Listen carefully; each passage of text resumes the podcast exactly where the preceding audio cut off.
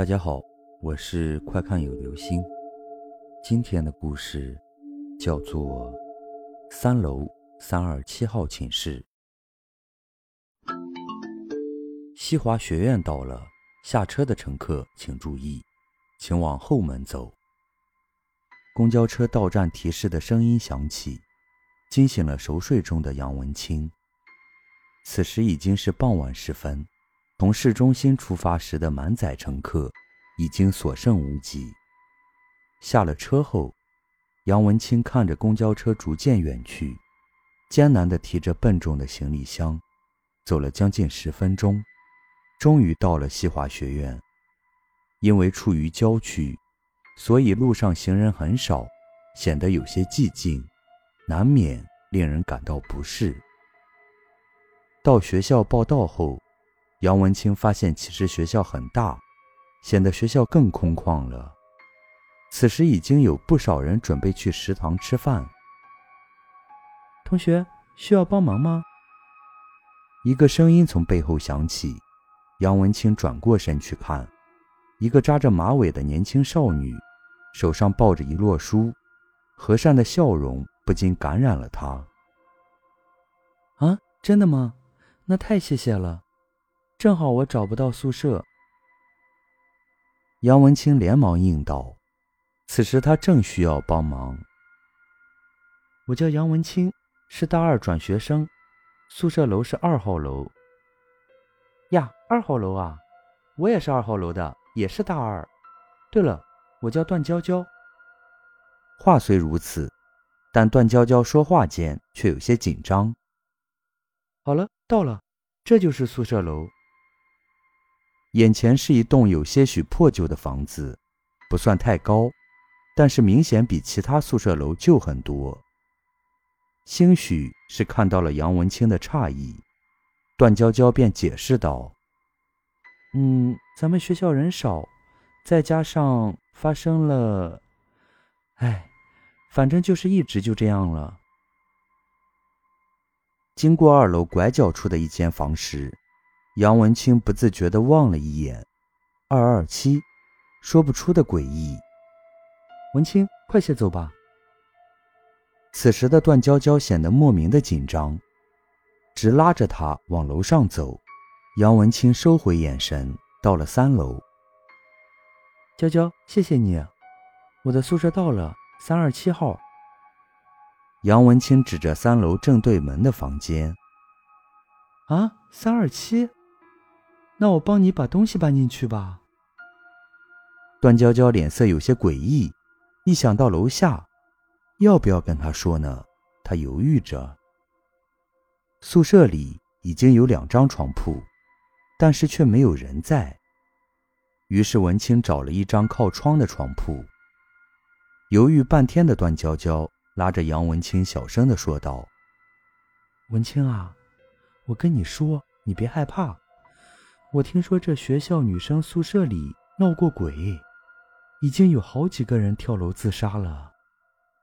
话刚出口，便又说道：“或许只是传言，我也是听别人说的，好像就是从楼下二二七号开始的。而且，我来这学校的这段时间，好像都没有看到二二七里有人住。哎，还有就是，这楼就是每次翻修的时候。”都发生意外，后来就没人愿意来修了，才这么破旧的。此时的杨文清已经有些懵，刚来学校便听到这种传言，还是在自己楼下，说不害怕那是假的。好了好了，咱不聊这些，自我安慰道。话说，这宿舍里为啥没有人呢？杨文清疑惑地问道。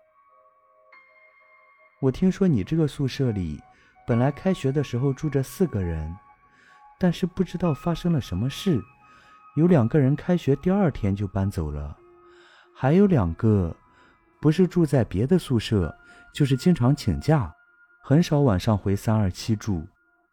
文清，如果你害怕的话，晚上可以先到我那里住，明天找学校换宿舍，也不知道学校怎么搞的，把你安排到这个房间。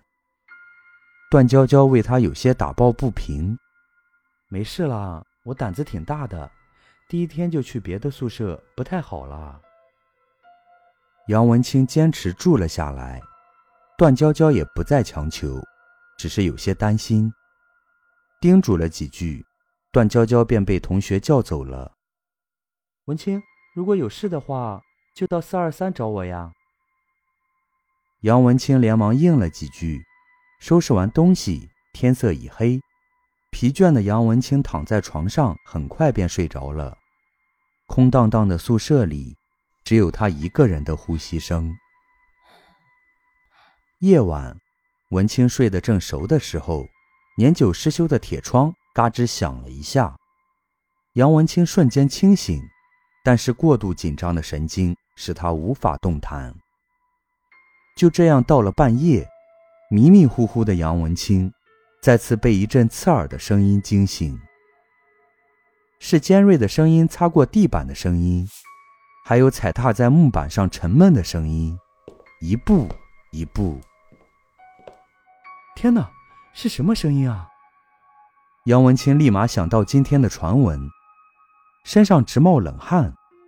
声音似乎是从楼下传来的，又好像就在自己的房间。叮咚，手机传来了一条消息。此时的杨文清终于能动弹了。伸手从桌子上拿过手机，是男友发来的一条微信。看完后放在枕边，眼睛不经意间抬眼看了一下，可就这么随意一看，他在昏暗中看到对面床铺坐着个人。对，没错，是一个女孩，披头散发，头垂得很低。但慢慢的，他抬起了头，满脸狰狞，带着诡异的笑。此时，杨文清终于承受不住恐惧，尖叫一声，昏死了过去。只是他的尖叫声在寂静的夜里，并没有引起他人的注意。天亮了，杨文清缓缓睁开了眼，浑身的汗渍粘稠在身上。想到昨晚，仍心有余悸，环视了宿舍一圈，应该是做梦吧。站在窗边。打开窗子，杨文清猛地吸了一口空气，却看见楼下有一个人站在爬墙虎的一角，看着自己。身影是一个女生，有点像刚认识的段娇娇，只一瞬间便消失不见了。杨文清有些奇怪，但并没有多想，洗漱收拾，准备去上课。路上，嗨，文清。昨晚睡得还好吗？正走着，段娇娇从远处跑来，手中依然抱着昨天那摞书。不愿多说昨晚的事。嗯，还好了，就是有点不习惯。那就好，没发生什么事吗？段娇娇小心翼翼的问道。怎么可能没有啦？我睡得很好。你怎么会这么问呢？杨文清轻轻皱眉，他希望我出什么事吗？算了，人家也是关心我。不是啦，人家就是担心你嘛。段娇娇满脸歉意，只是走在杨文清的背后，那双眼睛里却透着些诡异。一天的学习生活很快就过去了。上完晚自习的杨文清独自回到宿舍，看到漆黑的宿舍，他又想起了昨晚的事，甩了甩头，不要多想，打开灯，他将门窗关得紧紧的，睡在床上。半夜，又是昨晚同样的时间，杨文清再次被沉闷的脚步声惊醒，他睁开眼睛，僵硬地移动着脖子，看到的。正是昨天那个披头散发的女孩，正一步一步挪移的向他走来。杨文清瞪大了眼睛，眼球布满血丝，想要开口尖叫，却始终喊不出来。直到那个身影来到自己的面前，